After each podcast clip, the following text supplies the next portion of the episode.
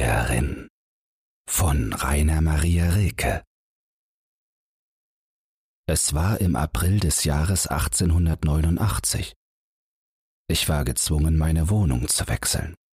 Mein Hausherr hatte sein Haus verkauft, und der neue Besitzer war entschlossen, das Stockwerk, in welchem mein bescheidenes Zimmer sich befand, ungeteilt zu vermieten. Ich suchte lange nach einem anderen erfolglos. Endlich nahm ich, des Suchens müde, fast ungeschaut ein Kämmerchen im dritten Stocke eines Gebäudes, dessen Längsseite keinen unbedeutenden Teil der eigenen Seitengasse einnahm. Mein Zimmer erschien mir gleich in den ersten Tagen recht heimlich. Durch die beiden kleinen Fenster, deren vielfach geteilte Scheiben das Alter des Hauses erraten ließen, schaute ich weit über graue und rote Dächer, über rußige Schornsteine hinweg die blauen Berge und konnte die aufgehende Sonne betrachten, die als glühende Kugel auf dem verschwommenen Hügelrande lehnte. Meine eigenen Möbel, die ich hatte herbeischaffen lassen, machten den beengten Raum wohnlicher, als ich anfangs hoffte, und die Bedienung, die die Hausbesorgerin übernommen hatte, ließ nichts zu wünschen übrig. Die Treppe war nicht allzu steil und konnte unmerklich erstiegen werden. Ja, wenn ich in Gedanken hinanschritt, fühlte ich mich gar verleitet, bis auf den Dachboden zu klimmen. Kurzum, ich war zufrieden, zumal in dem dunklen Hofe weder Kinder spielten noch Leierkästen. Jahre sind ins Land gegangen seither. Die Zeit, von der ich erzähle, liegt für mich im Dämmern der Vergangenheit, und die grellen Farben der Ereignisse sind verblasst und verschwommen. Mir ist, als spräche ich von einer Begebenheit, die nicht mir selbst, sondern einem anderen, vielleicht einem guten Freunde zugestoßen ist. Ich muss daher nicht befürchten, dass mich die Selbstliebe zu einer Lüge verleitet. Ich schreibe offen, klar und wahrheitsgemäß. Ich war nicht viel zu Hause damals. Früh um halb acht ging ich ins Amt, speiste mittags in einem billigen Gasthause und verbrachte so oft es anging den Nachmittag im Hause meiner Braut. Ja, ich war verlobt damals. Hedwig, ich will sie so nennen, war jung, liebenswürdig, gebildet und, was in den Augen meiner Genossen am schwersten ins Gewicht fiel, reich. Sie entstammte einer älteren Kaufmannsfamilie, die es durch Sparsamkeit und Fleiß endlich dahin gebracht hatte, ein Haus zu führen, das auch die jungen Kavaliere gerne besuchten, weil bei aller Vornehmheit ein ungezwungener Frohsinn dort herrschte, der die Langeweile nicht aus den Teetassen steigen ließ. Die jüngste Tochter des Hauses, Hedwig, war übrigens jedermanns Liebling, weil sie mit ihrer Bildung eine gewisse liebenswürdige Leichtfertigkeit vereinte, die die gleichgültigste Unterhaltung interessant und reizvoll machte. Sie besaß mehr Herz und Gemüt als die beiden älteren Schwestern, war aufrichtig, heiter, und es ist gewiss, dass ich sie liebte. Ich kann offen reden. Sie heiratete später, ein Jahr nachdem das Verlöbnis gelöst war, einen jungen adligen Offizier, starb aber, nachdem sie ihm das erste Kind, ein blondlockiges Töchterchen geschenkt hatte. In ihrem Elternhaus, wo sich täglich eine größere Gesellschaft befand, blieb ich gewöhnlich bis gegen die sechste Abendstunde, machte dann meinen Spaziergang, besuchte das Theater und kehrte um zehn Uhr nachts nach Hause zurück, um den nächsten Tag dieselbe Lebensweise fortzuführen.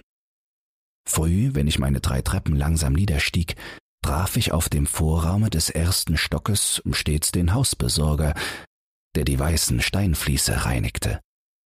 Er grüßte und begann ein Gespräch. Tag für Tag dasselbe. Vom Wetter erst, dann wie ich zufrieden sei mit meiner Wohnung und dergleichen. Da der Alte nie enden wollte, fragte ich ihn immer nach seinen Kindern, worauf er seufzte und zwischen zusammengepressten Zähnen hervorstieß. Es ist ein Kreuz. Die machen Sorge, Herr. Damit war's zu Ende. Einmal an einem Dienstag erkundigte ich mich, nur um etwas zu sagen, wer denn neben mir wohne. Die Frage ward beantwortet, just wie sie gestellt war. Nur so obenhin. Eine Näherin. Ein armes Ding. Ein hässliches. murrte er, ohne vom Boden aufzusehen. Das war alles. Ich hatte diese Auskunft längst vergessen, als ich sie, die Näherin, wie ich damals richtig vermutete, im dämmerigen Flur des Hauses traf. An einem Sonntagvormittag war es.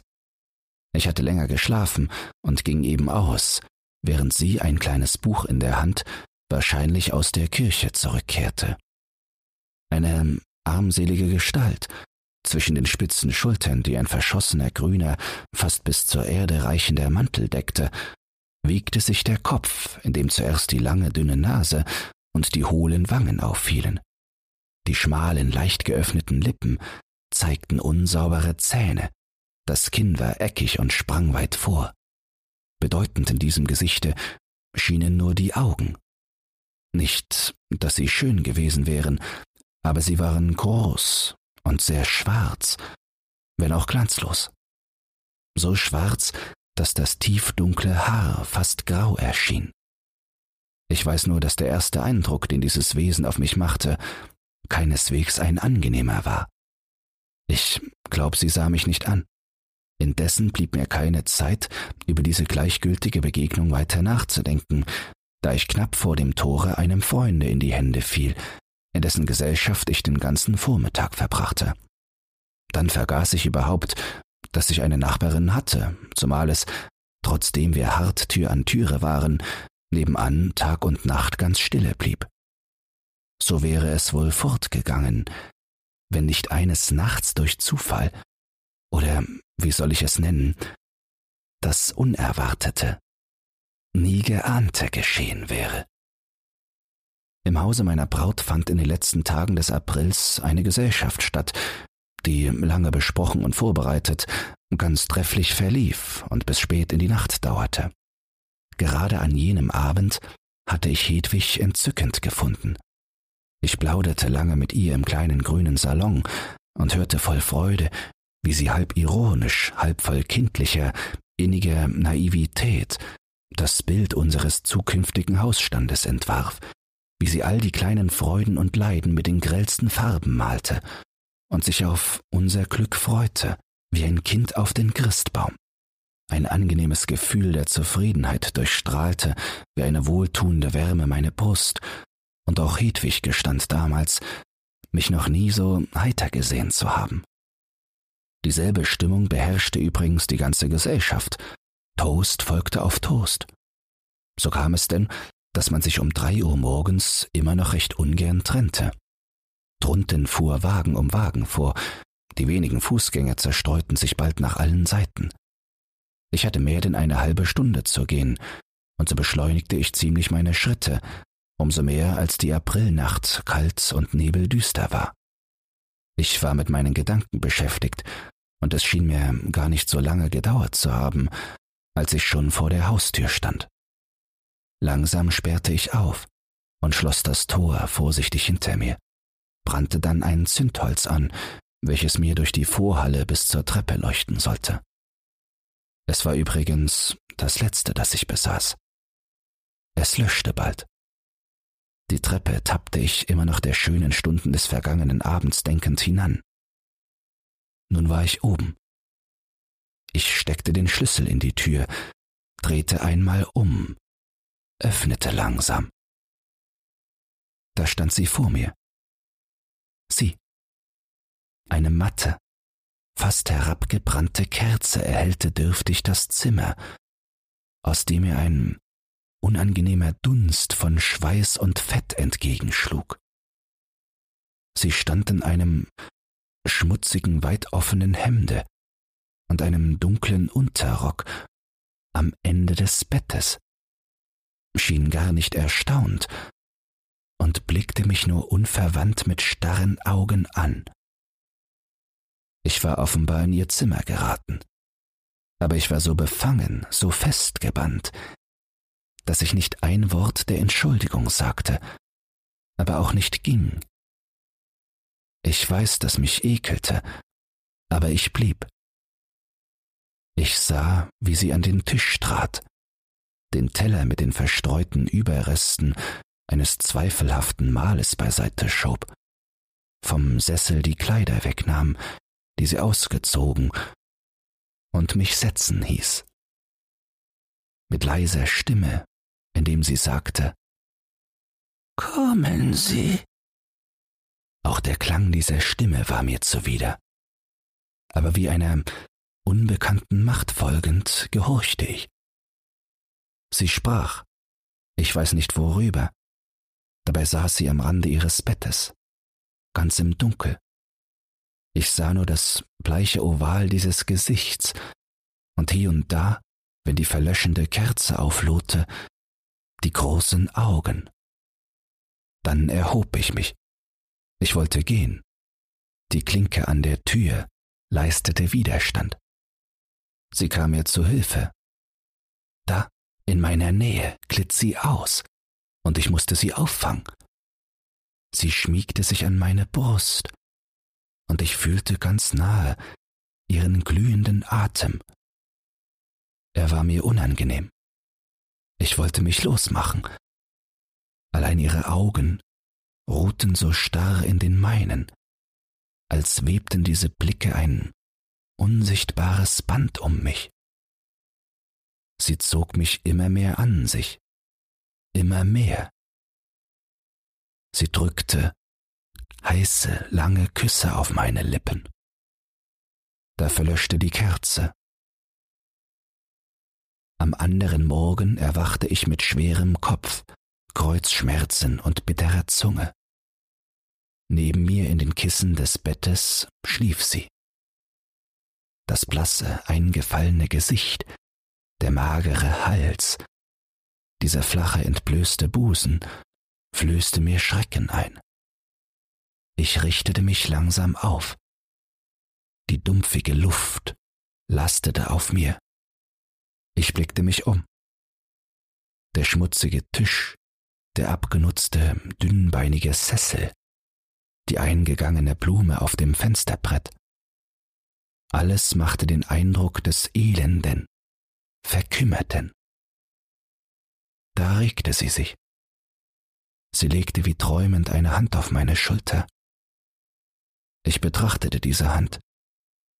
Die langen, dickknöcheligen Finger mit den schmutzigen, kurzen, breiten Nägeln. Die Haut an den Spitzen, braun und zerstochen. Mich ergriff ein Abscheu vor diesem Wesen. Ich sprang empor, riss die Tür auf und rannte in mein Zimmer. Dort ward mir leichter. Noch weiß ich, dass ich bei meiner Tür den Riegel vorschob, soweit es ging. Tag um Tag vergingen ganz derselben Weise wie früher. Einmal, vielleicht eine Woche später, als ich mich schon zur Ruhe begeben hatte, stieß ich zufällig mit dem Ellenbogen gegen die Wand. Ich vernahm, dass dieses unabsichtliche Klopfen sofort beantwortet wurde. Ich blieb still. Dann schlummerte ich ein. Im Halbschlaf plötzlich schien mir, dass meine Tür geöffnet würde. Im nächsten Augenblick fühlte ich einen Körper, der sich an mich schmiegte. Sie war bei mir. In meinen Armen verbrachte sie die Nacht. Ich wollte sie fortschicken, oft, aber sie blickte mich mit ihren großen Augen an, und das Wort erstarb auf der Lippe. Oh, es war entsetzlich, die warmen Glieder dieses Wesens neben mir zu fühlen, dieses hässlichen, früh gealterten Mädchens, und doch fand ich nicht die Kraft. Manchmal begegnete ich ihr im Treppenhause. Sie ging an mir vorbei, wie zum ersten Male. Wir kannten uns nicht. Sehr oft kam sie zu mir. Leise, ohne ein Wort zu sprechen, trat sie ein und hielt mich gebannt durch ihren Blick. Ich war willenlos. Endlich beschloss ich der Sache ein Ende zu machen. Mir kam es wie ein Verbrechen vor gegen meine Braut, das Bett mit diesem Weibe zu teilen, das sich mit solcher Aufdringlichkeit an mich schmiegte und das doch nicht einmal das Recht der Liebe besaß. Ich kam viel zeitiger nach Hause und verriegelte sofort meine Türe. Als die neunte Abendstunde heranrückte, kam sie. Da sie die Tür versperrt fand, ging sie wieder weg. Sie mochte wähnen, ich sei nicht zu Hause. Aber ich war unvorsichtig.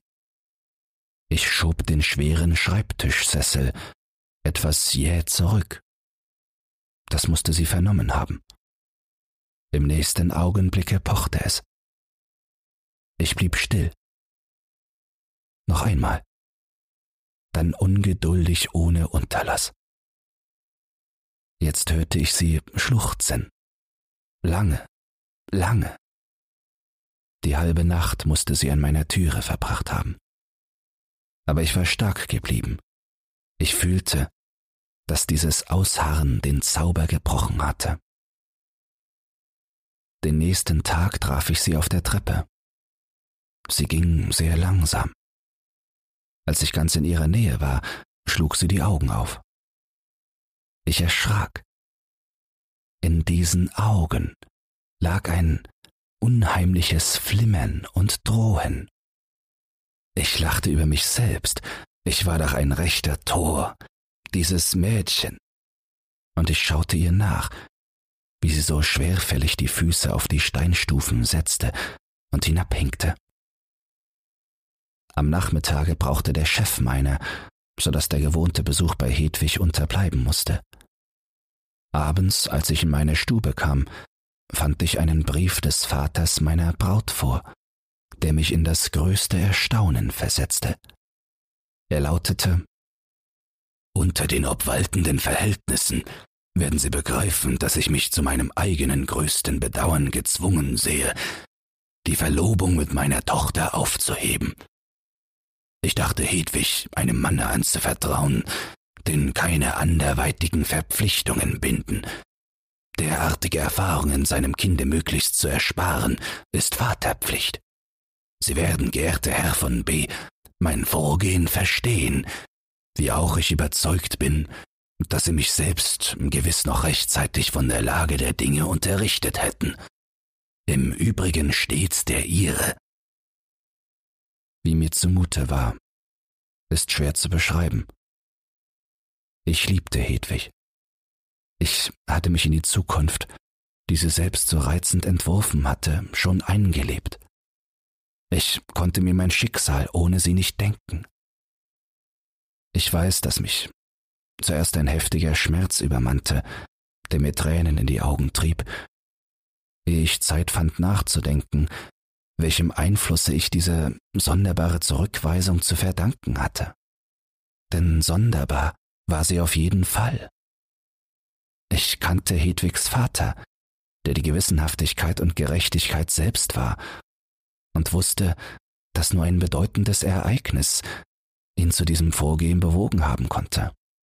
Denn er achtete mich und war zu besonnen, mir Unrecht zu tun. Ich schlief die ganze Nacht nicht. Tausend Gedanken durchkreuzten meinen Kopf. Endlich gen Morgen entschlummerte ich vor Müdigkeit. Beim Erwachen bemerkte ich, dass ich vergessen hatte, die Tür zu verriegeln. Indessen, sie war nicht bei mir gewesen. Ich atmete erleichtert auf. Ich kleidete mich eilig an, entschuldigte für ein paar Stunden mein Fernbleiben vom Amte und eilte zur Wohnung meiner Braut. Ich fand das Tor verschlossen und als auf mein wiederholtes Läuten niemand erschien, dachte ich, sie seien ausgefahren. Der Hausbesorger könnte ja leicht im Hofe beschäftigt sein, wo er die Glocke nicht hörte. Ich beschloss, am Nachmittage zur gewöhnlichen Stunde zu kommen. So tat ich auch. Der Hausbesorger öffnete, machte erstaunte Augen und sagte, ich müsste ja doch wissen, dass die Herrschaften abgereist seien.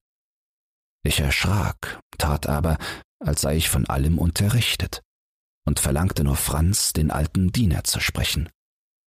Der erzählte mir denn auch haarklein, dass alle, alle abgereist seien, nachdem gestern Nachmittag eine merkwürdige Szene sich abgespielt hätte.